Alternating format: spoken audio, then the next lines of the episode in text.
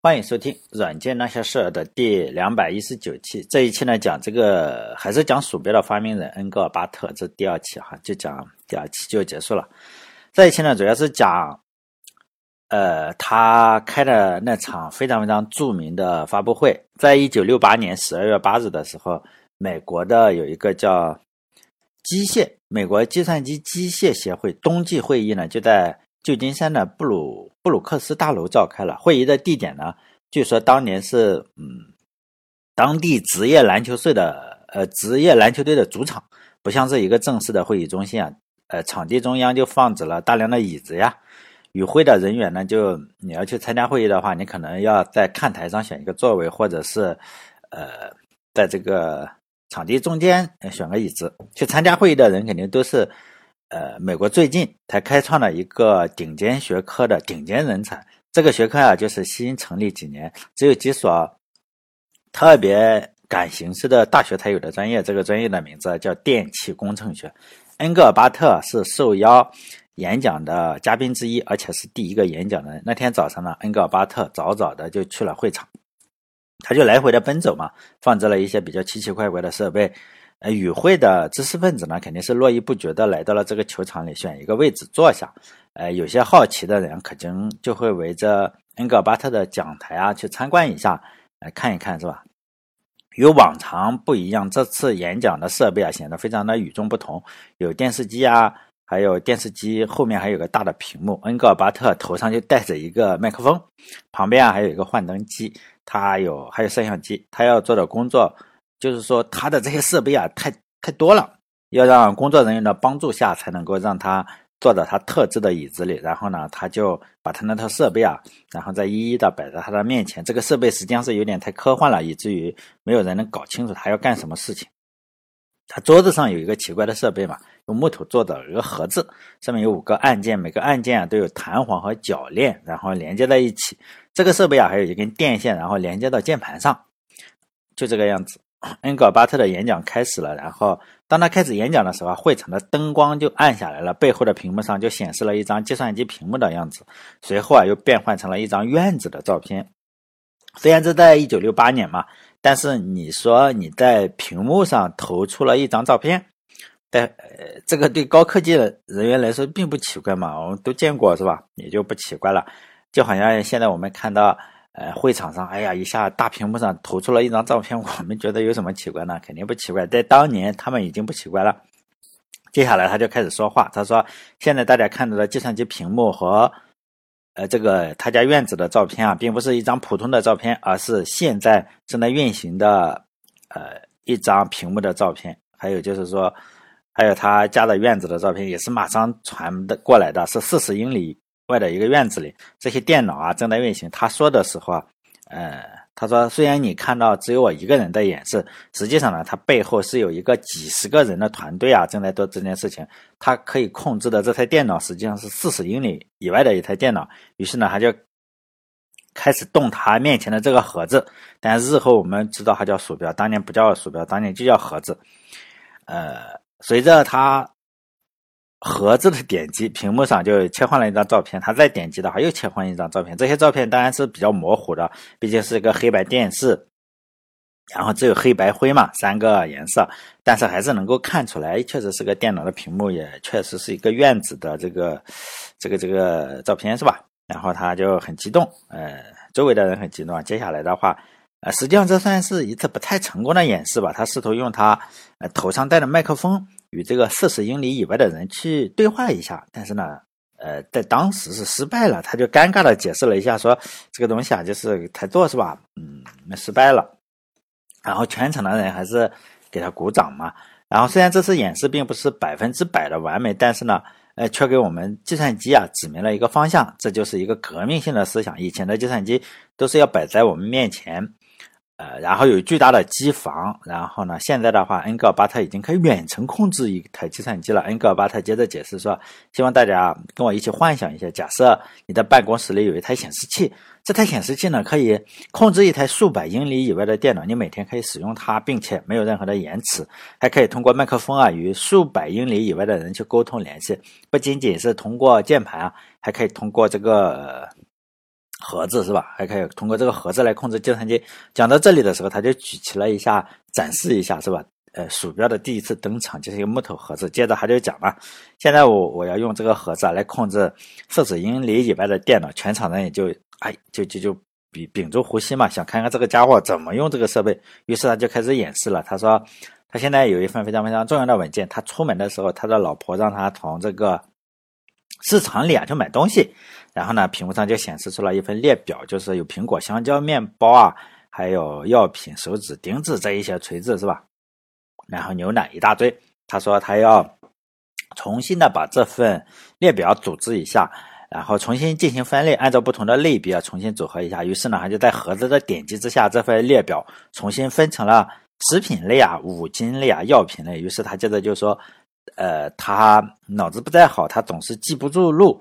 呃，要去这五家店嘛？比如说他记不住路，于是呢，他就对这些商品呃的店铺啊，呃标注了地址，然后呢，还附上了一张地图，就这个样子。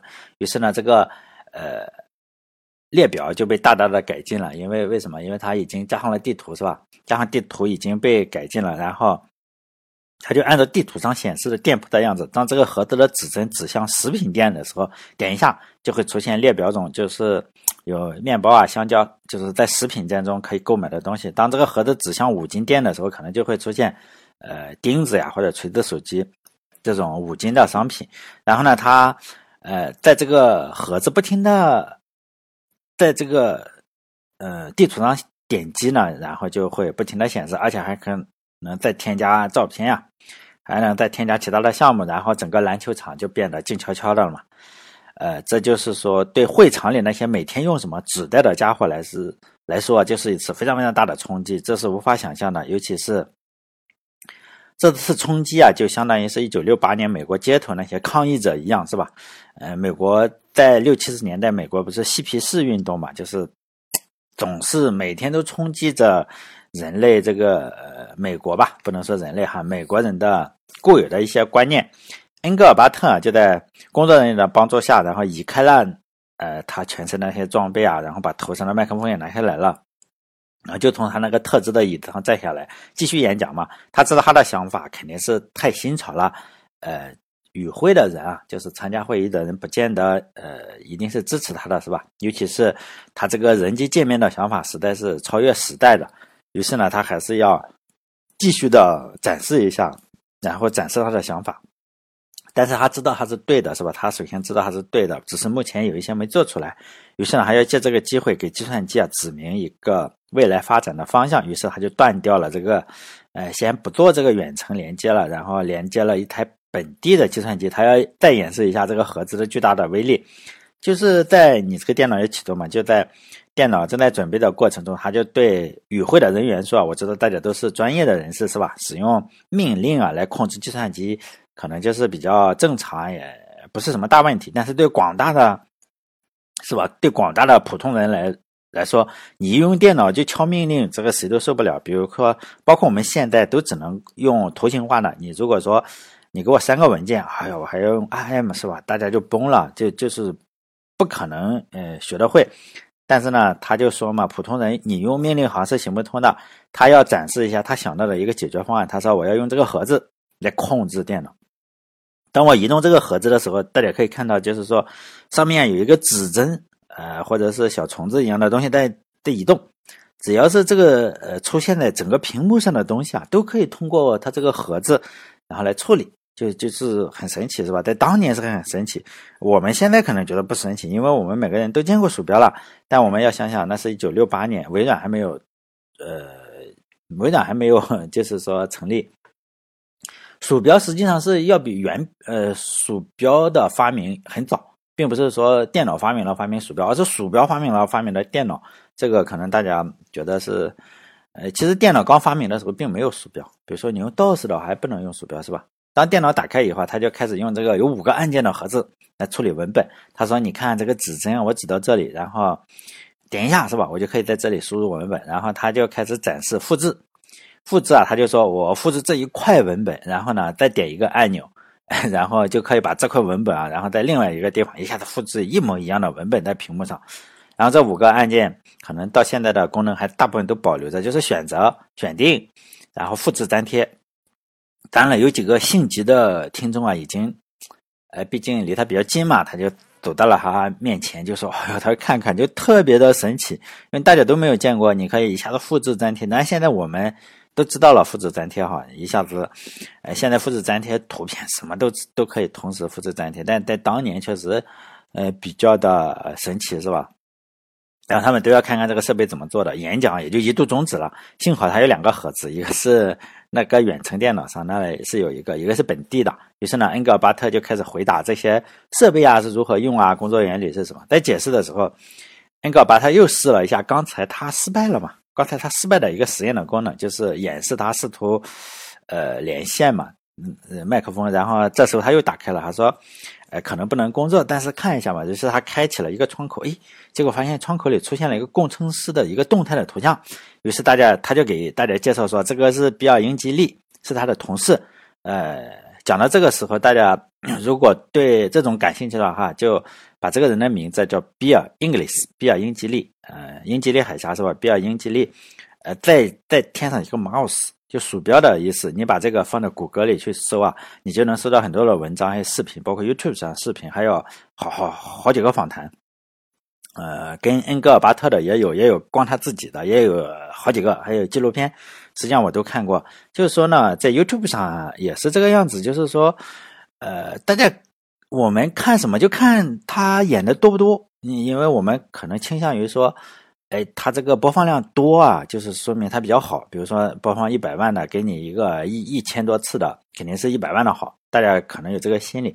实际上呢，可能大家说这个比尔英吉利、马尔斯还有恩格尔巴特、马尔斯的话，你就会发现 都几百，就是六年可能传传上去了六年，播放六百次，一年一百次，还是不小心点进去了或者什么，就是。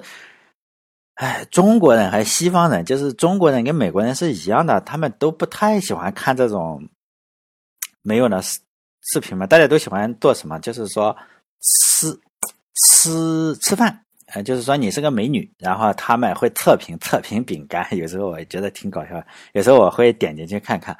呃，实际上就是不停的给你推荐这个美女。首先你要特别漂亮，你不漂亮是不行的。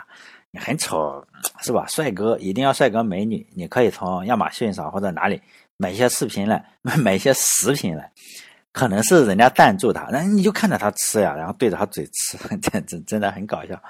然后然后他就会说：“哎呀，吃下去有多么好吃，或者是什么，就这个样子，或者健身餐啊，或者是就是有的像奥利奥的那个棒棒一样。”但我都是看几秒。哎，还有开箱的视频，这种是最多的。包括化妆的，化妆的我认为是有用的哈。虽然我不会化妆，但是像这个比尔英吉利这种的是没人看。但这也就说明什么？就是中西方实际上是一样的。有有很多人不是说，哎呀，我们中国人喜欢做什么，西方人喜欢做什么？哎，扯淡，都一样，大家都喜欢看美女吃东西。不是有吃播、美妆博主，那个 YouTube 上也是一样。跟这个中国的是一模一样的，人都是一样的嘛，你就会发现都是这样。哎，还有生存类的，就是说我们上到了一个小岛上，抓只青蛙吃了，就这样，这这种播放量非常大。但是像比尔 English 还有恩格尔巴特，呃，播放量是非常少的，可能大家看看一千多啊，这个不是假的，就大家没人看。你我的整个的电台很多都是看了之后。然后自己记一些，然后再包括它上面有书有文章，然后看一下，然后就这样弄一期电台。就是呢，呃，严谨程度可能不够高，因为有很多人会说，哎，你这个是为什么你要参考维基百科？因为在很多的科学家心中，就是尤其是做科研的，我认为也是对的。做科研的，比如说他是读博士，他听这种就受不了。为什么这种电台就不适合他听？为什么？因为他觉得，呃。比如说我讲的那一期叫阿塔纳索夫，我说他发明了计算机，并且呢，呃，把第一台计算机的专利确实也给了他，判给了他。但是呢，就有人他是专门做博士的嘛，他说我是博士是吧？你你参考这个维基百科是不行的，你要参考什么东西？实际上呢，呃，第一个发明计算机的呢叫巴贝尔，哎，其实我也知道巴贝尔是谁，但但也不想争。就是说呢，我电台里讲的这个东西啊，我还是想说。是吧？你自己要有分辨能力，并不是我讲的就是对的。哎，你说第一台电脑是谁发明的？哎，这种事情一锅粥嘛，你搞不清楚。呃，我认为是阿塔纳索夫，包括美国的专利局也可能认为是阿塔纳索夫，但是你认为是巴贝尔没关系，是吧？呃，我们不不去争这个东西，但是也不要因此哈觉得我特别不严谨。实际上我并没有自己胡编乱造。呃，像比尔·英格里斯，呃，很多的电台了就他讲的，你说他讲的是不是对的呢？因为他也没在现场，他在现场的另一端。也许是对的，也许是他猜的，也许是假的，是不是？因为他确实参与了整个的现场直播，但是他是在四十英里以外，应该也不是特别编嘛，是吧？就是刚刚呃，再接着讲，他刚才演示失败的那一次，经过工程师的修复，就是比尔·英格里斯，然后呃修复了，是吧？然后又又又运行了一小段时间，然后他就通过麦克风啊，跟这个比尔·英英吉利、比 比尔·英格里斯，然后对话。大家就意识到，哇，这个这个原来不是说录好的，而是你可以跟他讲话，就视频电话嘛。第一次视频直播，也大家也是第一次看到电视上突然出现了一个窗口，然后就可以给你做视频直播，看看特别厉害是吧？一九六八年的时候，美国人就这么搞出来了，现场的观众就已经崩溃了是吧？就彻底被征服了，因为这都是在科幻电影里想到的事情，竟然在现实中给你整出来，于是呢。呃，比尔·英吉利和恩格尔巴特开始了一个特别特别厉害的演示，就是恩格尔巴特先写一句话，然后呢，比尔·英吉利呃写把另一句话完成，或者他们两个反正就是写一不停的在屏幕上写字，就是你写一半，我写一半。比如说你写个 Hello，我写个 Word，是不是？你写个 How are you？什么？我写个 Fine，什么 Thank you，是吧？就这个样子。他们就玩，嗯，弄了这个叫什么？呃，成语接龙是吧？成语接龙的游戏。然后完成了，他们又玩了一个盒子，就是说互相追逐的游戏。呃，大家可能不知道这个有什么好玩的哈，就是两个鼠标嘛。然后，呃，比尔·英吉利在这边控制一个鼠标，然后恩格尔巴特呃也控制一个鼠标，就是你你移动哪里，我这个鼠标跟着你移动哪里嘛，就好像什么，就真的以现在我们的眼光，因为我们天天看鼠标的指针，是不是就觉得还可以啊？是吧？他那个不一样，就在当年的时候，你竟然可以。玩鼠标指针追逐的游戏是吧？特别的厉害，因此呢，这次演讲被称为所有演讲的现场演讲之父吧？叫，就是说大家都认为这次演讲特别特别的厉害。在六十年代到七十年代呢，美国是有两个非常非常显显著的潮流，一个是嬉皮士，也被称之为就是如果大家看的话叫 Flower Children。呃，叫花童或者是花孩，就是女生。大家如果看过《阿甘正传》的话，就知道花童是什么，就是脑袋上，就是那个珍妮不是脑袋上弄这个花嘛，就是特别的开放，特别的什么，就 flower children，就这样。这一代花童相信什么？相信就是说资本主义已经呃不行了，就是没落了。像现在我们 可以看到，它资本主义又又迸发出了非常的。强劲的生命力是吧？但是在当年的时候，美国人已经很多人认为资本主义完蛋了。他们这太这这一代 flower children 呢，就就相信有一个超越资本主义的存在，就是人啊，你要靠爱啊，靠什么是吧？然后他们又吸一点什么大麻或者是麻醉，呃，反正。乔布斯系的那一种嘛，就是说要要 完成精神上的一种超越。从某种意义上来说，这实际上反映了战后繁荣年代的话，呃，美国是比较充满活力的，就是以嬉皮士为中心的一个反主流文化运动嘛。还有一个潮流呢，就是两个潮流嘛，也是科学主义，呃，科学主义或者进步主义，就是明天比今天好，就是我一定要。是吧？就是中国的现在天天演讲，现在可能也不说了。就是我要做什么，一张嘴就是我要改变世界，就这个样子啊。就是我们这里 把世界改变，确实改变了，变得更差的人特别多。呃，是，但是在这个美国的时候也是这个样子，就是说他们也是改变世界，就是进步主义、科学主义吧。就以海湾地区，呃，以海湾 是海湾地区吧。海湾地区好像是那个以湾区吧，不能以海湾地区，应该说以湾区是吧？海湾好像是去了那个哪里，伊拉克是吧？以湾区，哎为主。这个地区啊，就是呃伯克利、斯坦福，还有洛克希德或者是菲尔柴尔德、惠普这些电子厂商，也就硅谷的心脏呃地带，不能叫海湾哈，海湾是 伊拉克打仗的地方，湾区。就这个两种力量就在硅谷。教会了。我我为什么说这么？因为鼠标的发明者还有那个比尔·英格里斯这两个人啊，两者兼有。为什么？他们也是 flower children，也是这个这个进步主义，就这个样子，在他们身上就体现的特别明显。包括呃乔布斯啊，也类似嘛，他们就是呃吸吸毒，找找灵感，是吧？然后 再再做电子设备，就是弯曲的，呃，规呃，就是核心地方都这个样子。我呃，就是说两者兼有。上一期呢，我讲这个恩格尔巴特的时候，我就讲了，他好像有点失落。他是呃，以前在这个 NASA 工作是吧？他是 NASA 的前身叫阿梅斯实验室。然后我讲他不是很开心，最后他离开了。实际上他不开心，也许是真的。但他的不开心跟我们讲的不开心不一样，我们这边讲的不开心就是说可能没钱呀，或者是什么东西是吧？或者是什么不开心？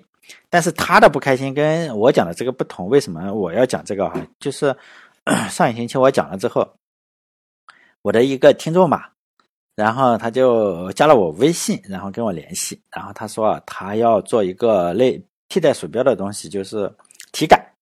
因为现在体感是我们都有玩过体感，包括这个微软的有个啃奶头，然后呃这个 PlayStation 也有，包括这个都有，这个任天堂也有，我都玩过这三个。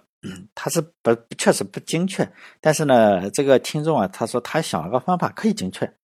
他说他工作不开心，因为为什么？他是个程序员，就是九九六是吧？不开心，然后他要做什么呢？要要要去辞职，要不要辞职？然后做这个。叫什么工作啊？就辞职了嘛，辞职然后做点研发的工作，像这个恩格尔巴特一样。我说你先等等，不要辞职。如果没钱的话，你千万不要辞职。裸辞这件事情很蠢。然后呢，你不能听了我，我又不是做传销的，是吧？让你让你不爽你就辞职。他说你看看你讲的这个是这样。我说我只是讲了其中的一部分，因为我不可能把恩格尔巴特每个都讲清楚。恩格尔巴特。呃，我为什么要讲他这个这这个样子？没有讲他好的地方，好的地方，嗯，没有意思嘛。我我我就讲一点好的地方。我说，你看看他到底是什么人？他是博士，斯坦福大学的博士。他的博士论文好到什么程度？好到他发表的时候啊，这个美国政府干预。为什么干预？因为他怕泄露机密，因为他要去海军工作嘛。那个美国政府说，你这个。博士论文啊，不能写的太好，就就改改改差一点才让你发表。因此呢，他的博士论文实际上是 改一个低版本的，呃，就毕业了。然后斯坦福大学的博士，然后呢，他就去工作，一去就去了 NASA，呃，薪水就不说了，是吧？然后呢，他去的第一星期，他就嬉皮士嘛，是吧？第一星期发现了一个特别漂亮的女孩，做什么的？也是在 NASA 的前身这里工作。特别漂亮，是个他们什么地区的一个平面模特，就特别漂亮。这这也做程序员，也做，反正工作不知道是不是程序员，平面模特。然后他觉得特别好，是吧？他花了一星期的时间，就星期一见面，星期六的时候就是老婆了。这个老婆并不是说我们男女朋友，就是说，哎呀，他答应了你，我们可以处男女朋友，就开始老公老婆的喊。他不是，他持证上岗，就是结婚了。星期一到星期六结婚了，下一星期就就就是说他是持证上岗的，就是真的是结婚了，就这种。所以呢，这种事情我为什么没讲？因为讲的好像是没什么意思。所以呢，呃，我讲这个是说哈，如果你听我的电台，你听到了比尔盖茨退学，听到了扎克伯格退学，听到了这个家伙妈的裸辞是吧？你不要。是吧？一冲动你也去，我又不是搞传销的，你自己想清楚。你自己有很多钱，当然你可以为所欲为。如果没有很多钱的话，你不要因为听了我的电台，我去，你这样把自己搞得更痛苦。突然等到你五年之后或者三五年之后，你突然想起来了，他妈的，你 把我把我一刀捅了是吧？不要不要那么愚蠢。后来呢，恩格尔巴特就把这个东西啊，他这个鼠标这个东西，呃，注册了专利。这个专利的名字啊，不叫鼠标，而是叫 XY 定位器。恩格尔巴特获得的是什么？就是斯坦福大学电机系的博士学位。第一期是吧？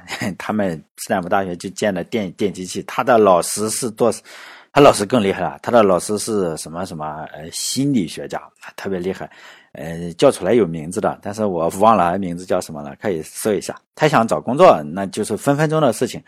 当他从这个 MS 实验室离职之后，惠普的两个创始人，还有惠普的 CTO 叫巴尼奥利弗，以前讲过这个人哈，巴尼奥巴尼奥利弗亲自的打电话，呃，这这个惠普的两个创始人亲自打电话。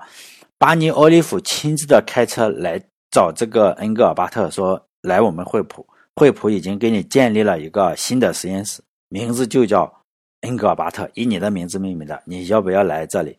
他们在交谈的过程中啊，他跟惠普的两个呃创始人交谈的过程中答应了这件事情，但是这个 CTO 来啊，就是他们交谈的过程中，呃，恩格尔巴特说：“你们这个惠普要不要做数字类的？”数字类的这个这个计划有没有？这个家伙是吧？比较刚，说还没有。他说那没有就不去了。因此呢，他们签了合同，就这样，因为他不做，就没有去惠普当这个老大，哎，当一个实验室的老大。因此他不是找不到工作，是因为人家不顺心，所以不去工作。跟我们说，哎，我实在不行了，我要拼一把，这个还是非常不一样的。根据 YouTube 上的介绍，早期的鼠标是个其貌不扬的纯机械式的小盒子。我看到了哈，我不知道他们展示的这个是不是第一代，反正确实是个纯机械式的小盒子，精度非常低，看那个样子 就非常低，好像呃现在的这个联想鼠标似的，精精度非常低，反应还比较迟钝，功能非常有限。这款鼠标啊，底底部是两片非球形的轮子，不是球形的轮子。我们不是都知道，我们那个鼠标底下是个球吗？它这个不是球，是两个呃。叫什么？互相垂直的轮子，就是你可以一个这样转，一个那个转，就好像是，呃，没法解释。就是你知道垂直是什么？就是 两个垂直的轮子就是了，就是两个车轮子。你想想象成最好的方法就是搜 YouTube，打开，啊，那把鼠标搜进去看一下。然后我研究了半天，我觉得还是比较设计比较精妙。这两个轮子的末端啊，都连着一个变阻器。当这个轮子转动的时候，你有摩擦力嘛？你这个变阻器一摩擦之后，它这个变阻器不就滑动嘛？你滑动变阻器，呃，电阻就会发生变化。每次移动的话，x 轴、y 轴都会导致这电阻发生变化，因此呢，这个电流就会发生变化。它这个有一个处理器专门处理这个电流。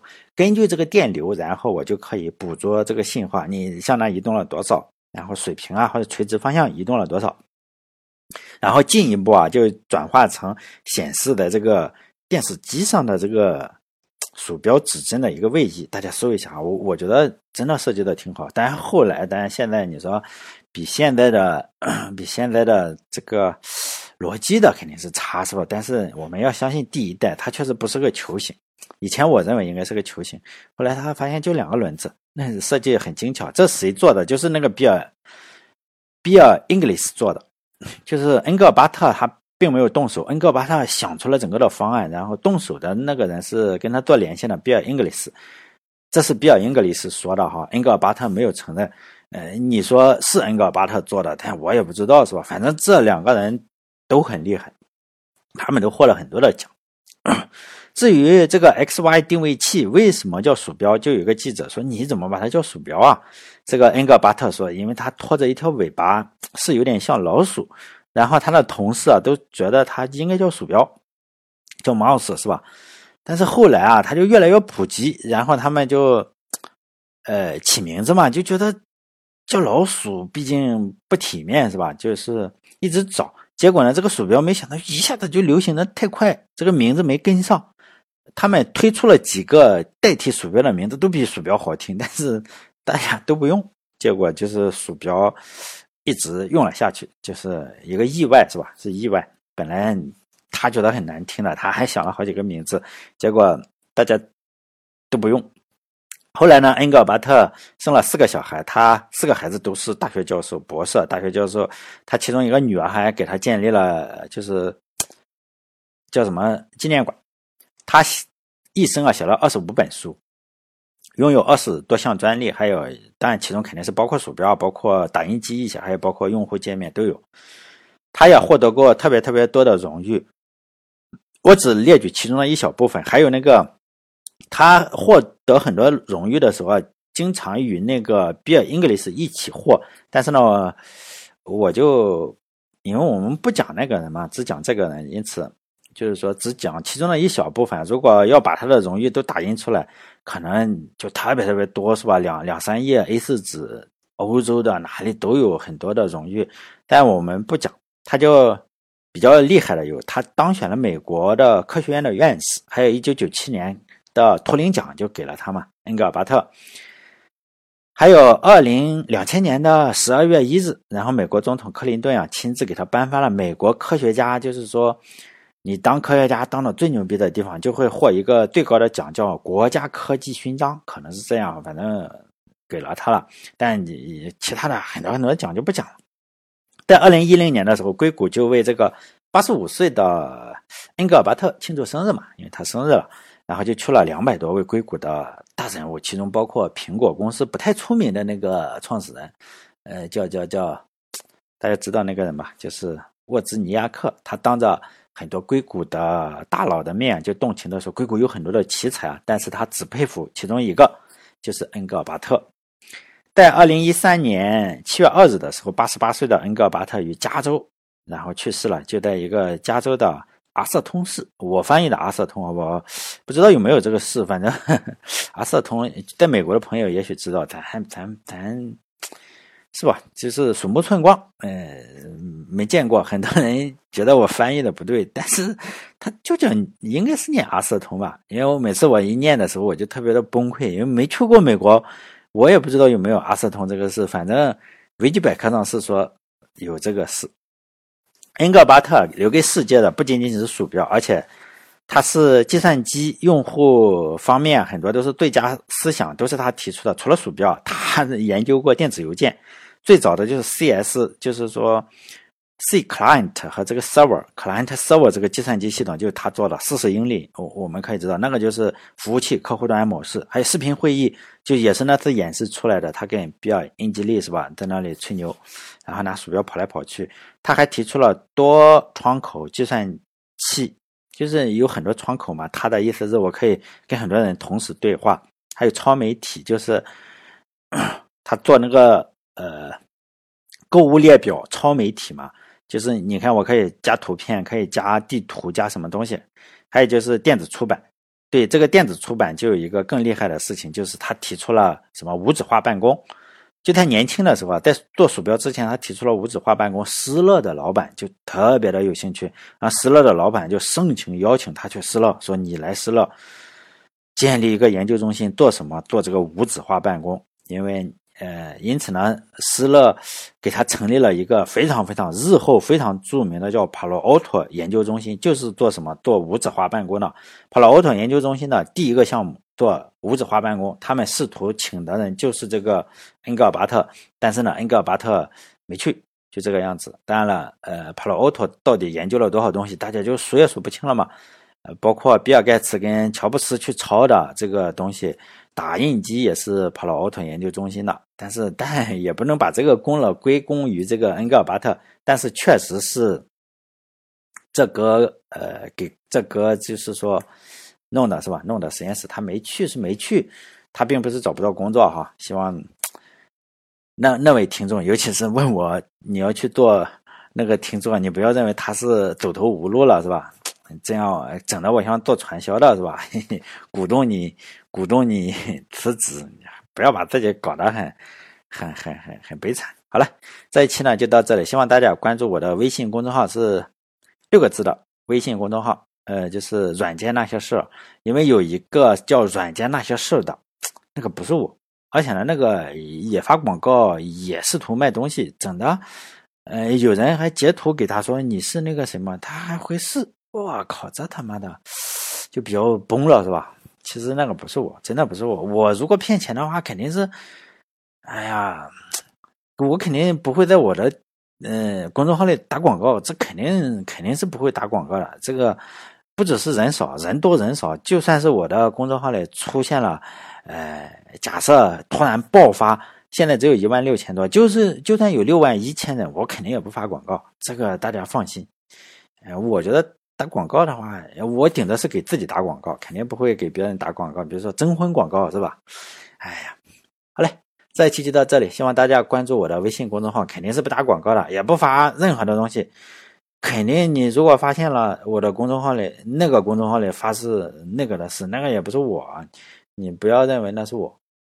好嘞，这一期到这里，下一期的话可能讲点芯片，哎，这也是我最喜欢讲的事情之一哈，芯片的事情。好，这一期到这里，再见。